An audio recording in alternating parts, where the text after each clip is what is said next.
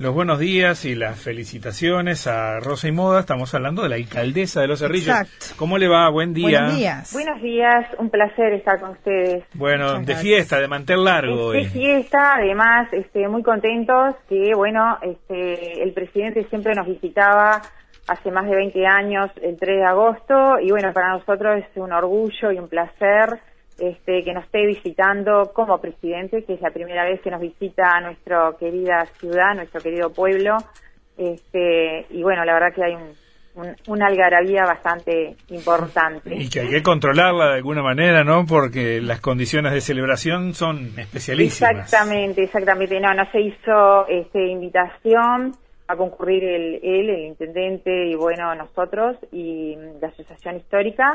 Eh, no se invitó a los centros educativos por lo mismo para y el acto va a ser muy breve, unas palabras de la Asociación Histórica este, de uno de los integrantes y después la, la ofrenda floral y nada más. Bien, bien, bien, bien. Para los que no han ido nunca, eh, es, eh, eh, es aconsejable, es una buena sugerencia agarrar por, por, por Lesica y allá agarrar ruta 36, ¿eh? ¿No? Para los Sí, la Cerrillos. ruta 36 sale ahí enfrente y si no, eh, por los accesos también está la rotonda de la ruta 36. Claro. Algunos vienen por la ruta 48 también, pero más práctico es por la ruta 36. Claro, pero además este, se puede hacer un buen combo, ¿no? Pasar unas cuantas horas muy lindas en, en, en, en Parador Tajes, que está ahí cerquita, y quedarse un lo rato único en los que está cerrado por la Claro, cuarentena, pero la verdad cerrado. que sí que es un placer. Este, el Parador Taje es para nosotros otro orgullo. El Museo de la Casona de Máximo Taje también es otro orgullo. La verdad que eh, tenemos una zona muy pintoresca y muy disfrutable. Claro, Máximo Tajes tiene mucho que ver con la fundación de los Cerrillos. Eh, ¿no? Exacto, fue el presidente de la comisión. Eh, nuestra ciudad se fundó por una comisión de vecinos y bueno, su presidente era Máximo Tajes, por eso la calle principal se llama Máximo Tajes. Y después todos los fundadores este, tienen eh, su, su calle también y bueno, en la, par- en la placa recordatoria donde hoy se va a poner las ofrendas que está en la plaza principal, también están todos los nombres. Este, Claro. Para mí también es un orgullo porque mi bisabuelo, José Piñirúa, fue uno de los fundadores. ¿Ah, entonces, sí? bueno, nos toca muy de cerca. Claro. Sí.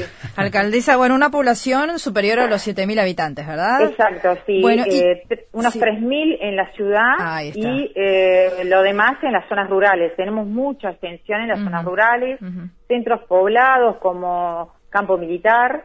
Claro. Tenemos casi 300 kilómetros de caminería rural. Este, es un municipio que nos tienen catalogado de, tre- de tercer nivel, pero sería de un segundo nivel, como fue toda la vida. Y bueno, hace 10 años atrás eh, nos bajaron a un tercer nivel, que eso nos preocupa bastante porque eh, los recursos son menos, ¿no? ¿Y van a hacer algún tipo de gestiones para cambiar Nosotros esa ya hemos pedido Ajá. los dos periodos y bueno, en este periodo que viene vamos... eh, También intentarlo. Nosotros vamos como concejal para apoyar este, de nuestra lista 400, Ujú. para apoyar a nuestra candidata y para seguir trabajando este, y vamos a hacer de vuelta el, el reclamo.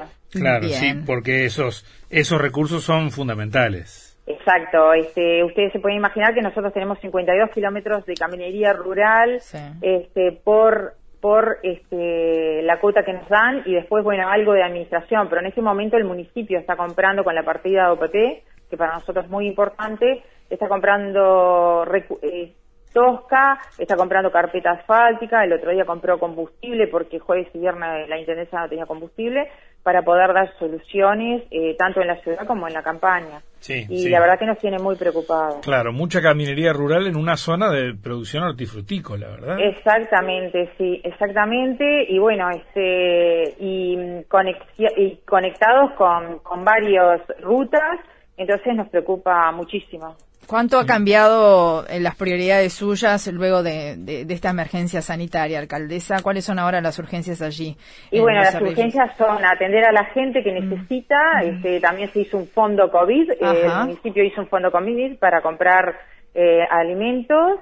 No sé, no, lo que no hay es este, ollas populares y eso porque no hay necesidad. Dentro de todo tenemos eh, un, un estado socioeconómico bastante llevadero, pero sí apoyando gente y familias que, por ejemplo, trabajaban en changas y eso, y hoy por hoy se le achicaron los ingresos o no los tenía. Claro, cualquier changa en chacras de alrededor, este, se, en algunos casos se puede haber perdido. Exactamente, recién se está retomando, pero por ejemplo habían este, lugares que no tenían, que no, había por ejemplo alambradores, este, este mm. y fruticultura, lo que sea, no había trabajo, ¿no?